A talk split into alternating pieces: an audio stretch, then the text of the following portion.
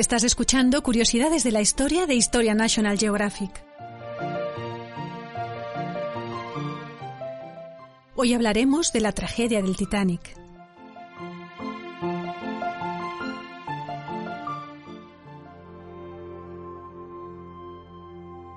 Como tantos otros desastres de nuestro tiempo, la historia del Titanic comenzó en un despacho, a principios del siglo pasado. En 1907, Bruce Ismay y Lord Perry llegaron al acuerdo de construir tres barcos como el mundo jamás había conocido. Ambos hombres, el primero en calidad de presidente de la compañía White Star y el otro como presidente de los astilleros Harland and Wolff de Belfast, habían tomado esa decisión como el único modo de combatir la innegable supremacía en viajes transatlánticos que ostentaba su gran rival, la Cunard Line. Dichos buques serían el Olympic, el Titanic y el Gigantic, que después de la catástrofe del Titanic fue rebautizado como Britannic. Desde su mismo origen, el Titanic tuvo una impronta distinta a los demás barcos. Todo cuanto tenía relación con él adquirió visos legendarios, un aura que no hizo sino aumentar a medida que pasaba el tiempo y se acercaba el momento de su acabado y la preparación de su viaje inaugural. Se convirtió así en el objeto móvil más grande jamás creado, una mole de 270 metros de longitud y 53 de altura, con un peso neto de unas 46.000 toneladas y que podía navegar a una velocidad máxima de 22,5 nudos, unos 42 kilómetros por hora, gracias a sus 16.000 caballos de fuerza motora, desplazando más de 50.000 toneladas de agua a su paso. Pero estas colosales magnitudes no eran el único atractivo del navío. El Titanic era un compendio de lujos. Se llegó a decir que en sus alfombras uno podía hundirse hasta las rodillas, exagerada comparación que no obstante ofrecía pistas para imaginar hasta qué punto los constructores se esmeraron en cada detalle de su interior. Ahí dentro los ricos podrían sentirse aún más ricos y los pobres un poco menos pobres. A todo ello se sumaba una publicidad que ensalzaba la seguridad del Titanic, presentado como insumergible. El ingeniero que lo diseñó, Thomas Andrews, consciente de que la empresa desafiaba lo desmesurado, aplicó extraordinarios avances en materia de seguridad. Con un casco de doble fondo dividido en 16 compartimientos estancos, nadie era capaz de prever algo peor que un accidente que pudiera destrozar dos o tres de las mamparas que formaban dichas divisiones el barco hubiese permanecido a flote hasta con cuatro compartimientos inundados. El 10 de abril de 1912, tras meses y meses de publicidad y rumores, el Titanic zarpó desde Southampton en su viaje inaugural, con destino a Nueva York. Isma y Andrews iban a bordo para supervisarlo todo y que las cosas salieran lo mejor posible. El capitán era Edward Smith, un experimentado marino de la White Star que ya había pilotado el Olympic, hermano gemelo del Titanic, que llevaba un año haciendo la misma ruta. El Titanic cruzó el Canal de la Mancha hasta su primera escala, Cherburgo, en Normandía. Posteriormente viajó hasta el puerto de Queenstown, hoy Cork, en Irlanda, para recoger a los últimos pasajeros antes de adentrarse en el océano.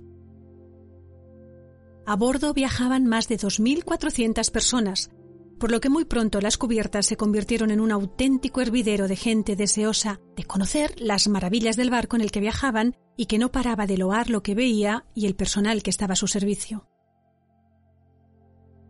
La travesía fue idílica en todo momento. Al menos así lo afirmaron los supervivientes, que quizás idealizaron cuanto ocurrió antes de que la tragedia se cebase con ellos. En cualquier caso, nada enturbió el viaje. El fatídico 14 de abril no fue distinto de los días anteriores. El capitán Smith ordenó un cambio de rumbo para evitar las zonas por donde ya sabía que los icebergs navegaban a la deriva. Al atardecer, la temperatura bajó bruscamente, pero el Titanic seguía navegando sobre un mar apacible. A eso de las diez de la noche, después de cenar acompañado de sus ilustres pasajeros, el capitán se retiró a su camarote y el barco quedó al mando del primer oficial, William Murdoch, quien ordenó reforzar la vigilancia y cerrar todas las aperturas en el castillo de proa para ahogar cualquier luz o reflejo que pudiera entorpecer la visión de los vigías esa noche.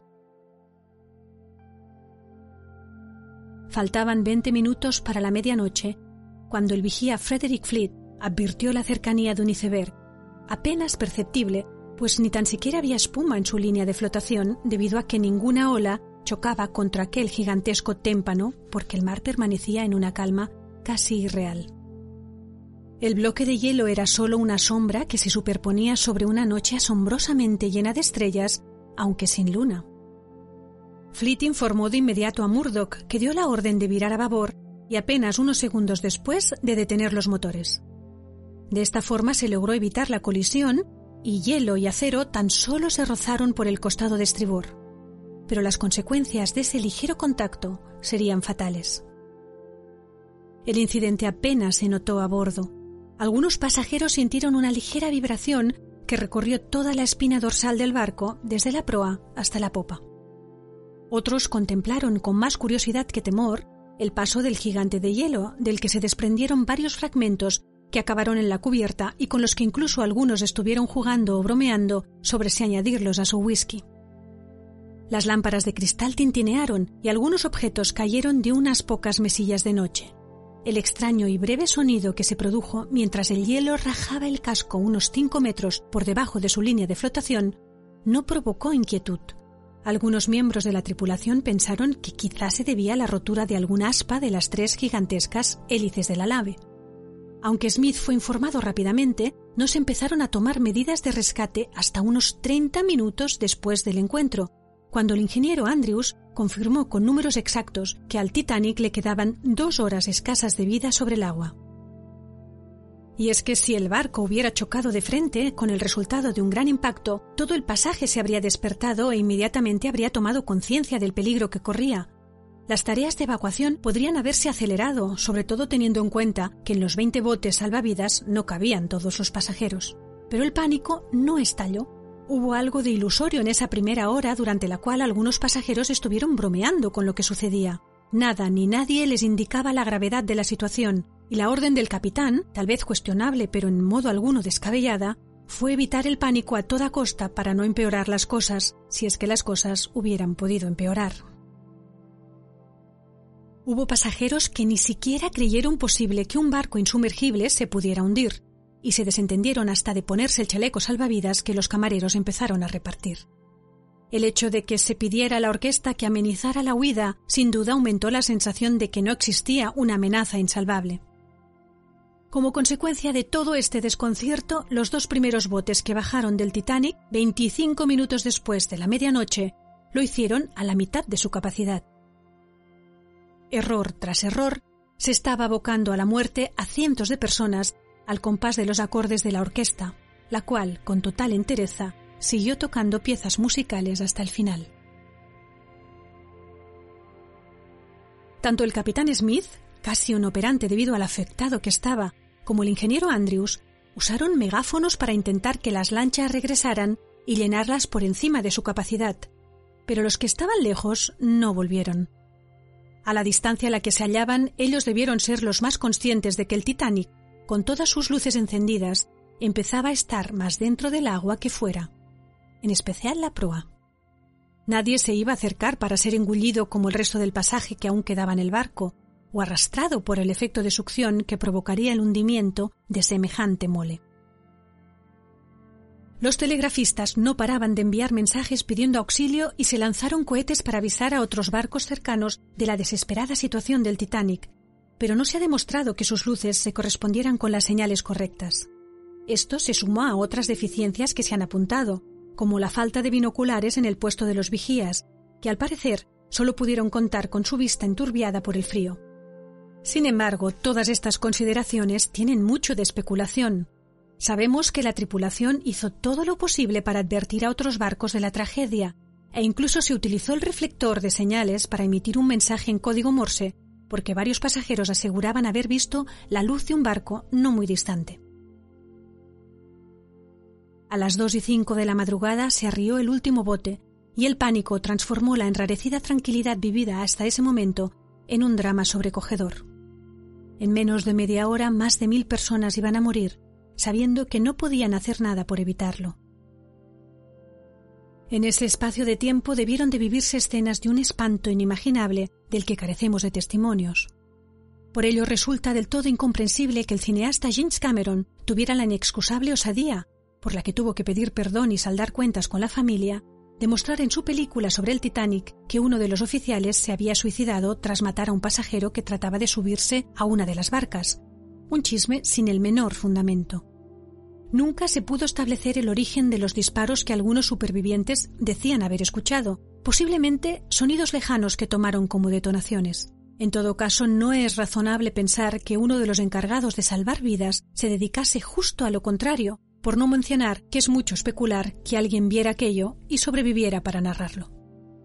Destacar o señalar con dedo acusador el comportamiento de cualquiera de las personas que se encontraban a bordo es muy arriesgado. Se debe recordar que todos esos datos provienen de supervivientes, de gente que abandonó el barco antes de que el pánico y la muerte cercasen a los que no pudieron escapar. Se registraron acciones heroicas y comportamientos más que reprobables. Hubo quien se negó a subir a las barcas sin la persona amada, quien se vistió de mujer para que le dejaran entrar en el grupo de los que podrían salvarse, y quien prefirió mirar y hasta degustar un buen brandy en vez de ayudar, demostrando que la categoría de gentleman no pasa por actuar caballerosamente con quien lo necesita. Cientos de relatos sobre estas dos horas y media de angustia prueban lo inescrutable de la condición humana. De los tres principales responsables del Titanic que iban a bordo, el propietario, el ingeniero y el capitán, solo Ismay salvó su vida. El precio que pagó fue enorme. El resto de su existencia quedó amortajado por la repulsa ante lo que consideró una muestra soberana de cobardía. Sin embargo, no hay una sola prueba de que Ismay hiciera algo diferente de lo que hicieron otros hombres. Los testigos afirmaron que ayudó a subir a la gente a los botes y cuando ya no quedaba nadie alrededor, simplemente se metió en una lancha. No apeló a su condición de dueño del barco ni amenazó con represalias si no lo dejaban embarcar. Solo fue partícipe de una de las muchas ceremonias de la confusión y el miedo que entonces se sucedieron. En cuanto a Thomas Andrews, desapareció tras hacer todo lo posible y hasta lo imposible para sacar al mayor número de pasajeros del voraz engendro que había creado. Si Ismay se convirtió en el villano, Andrews sería recordado como el héroe, si el Titanic estaba rasgado, su diseñador estaba hecho pedazos, pero lo bastante entero como para seguir atento a cualquier detalle que pudiera solucionar, aunque en ese momento ya no hubiera ninguna solución a lo inevitable. Muchos aseguraban que lo vieron por última vez poniendo en hora un reloj en uno de los salones, y esa imagen final es la que ha perdurado. Poco después se perdió en el interior de su criatura a esperar que fuera ella quien acabara con su vida. Algo parecido debió de hacer Smith, pese a que los rumores, la prensa de la época y el cine imaginaron su fin con curiosos detalles. En su tiempo se llegó a decir que lo habían visto en el agua intentando ayudar a la gente a subir a las barcas, pero las barcas estaban tan lejos que llegar nadando habría sido un empeño suicida, y mucho más hacerlo arrastrando cuerpos ya casi sin vida. Más razonable parece pensar que siguió la orden que él mismo dio a sus hombres. A partir de este momento, que cada cual haga lo que pueda. Dicho lo cual, hizo cuanto pudo y nada más se supo de él. No importan las razones de su comportamiento, si hubo cobardía o simple coherencia. Es la ley del mar. Un capitán debe hundirse con su barco. A las dos y dieciocho minutos de la madrugada, el casco del Titanic se partió cerca de su zona central, un dato que quedó inexplicablemente borrado de la historia hasta que se halló su pecio y se pudo reconstruir la muerte del titán. Un minuto después, la proa se hundió en el océano y la popa arrastrada por la proa casi alcanzó la verticalidad completa, mientras cientos de personas se aferraban a lo que fuese con el propósito de sobrevivir, con el único resultado de alargar un poco más su terrible agonía. Cuando finalmente el Titanic desapareció por completo bajo el agua, a las 2 y 20 minutos de la madrugada del 15 de abril de 1912, los que aún estaban vivos tras haber hecho lo indecible por seguir a bordo cubrieron el mar de unos gritos que oyeron los 710 supervivientes que permanecían a salvo en las barcas. Esos gritos los dejaron tan marcados o más que el propio hundimiento, como confirmaron testimonio tras testimonio. En cualquier caso, tras enconadas discusiones sobre si volver al lugar del hundimiento o sobre quién debía hacerlo, y después de trasladar pasajeros de uno a otro bote para dejar más sitio en los que debían ir en busca de supervivientes, y seguro que alguno habría, cuando la primera lancha llegó al lugar del naufragio, el silencio reinaba sobre una inerte marea blanca formada por los chalecos salvavidas que mantenían a flote los cadáveres, congelados en su mayoría. Eso era cuanto quedaba de un barco que debía navegar sobre sueños y que se había deslizado hacia las profundidades para yacer en la más completa oscuridad. Las peticiones de auxilio enviadas por los telegrafistas del Titanic habían llegado al transatlántico Carpathia, propiedad de la naviera Cunard Line, la competencia de los propietarios del Titanic, que navegó a toda máquina por peligrosas zonas de hielo hasta que a las cuatro de la madrugada llegó al lugar del naufragio. La espera fue difícil de sobrellevar para quienes aguardaban. Mientras se mecían sobre el mar, muchos estaban seguros de que morirían. A la devastadora incertidumbre sobre el futuro inmediato se añadían las imágenes del horror que habían sufrido. Ninguno de quienes pudieron subir al barco que los llevó hasta Nueva York olvidó lo sucedido aquella madrugada. Por mucho halo romántico que se le haya añadido desde entonces, la pesadilla que se vivió en el Titanic no debe quedar aprisionada en relatos que a veces adquieren más visos de fantasía que de realidad. Fue una tragedia real que costó la vida a más de 1.500 personas y un hecho que marcó un punto y aparte en la historia de la navegación. Pero ¿quién tuvo la culpa de la catástrofe? Más de un siglo después del desastre se sigue discutiendo cuál fue la verdadera causa del hundimiento del Titanic. En 2012, la nieta de un oficial superviviente, Charles Lightoller, hizo público un secreto de su abuelo.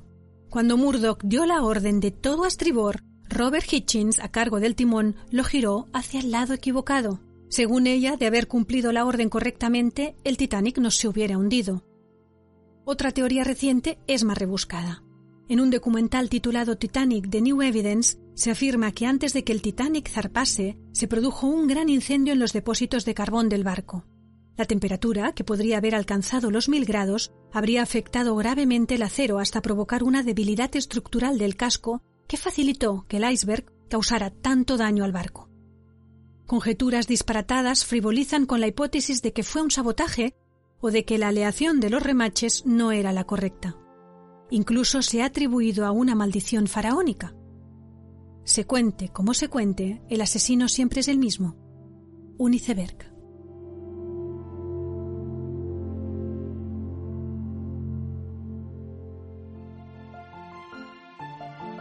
Si te ha gustado este podcast, puedes suscribirte a nuestro canal en el que iremos publicando nuevos contenidos cada semana. Además, recuerda que también puedes suscribirte a la revista Historia National Geographic en formato digital o en papel a través de la web historiang.com barra suscripción.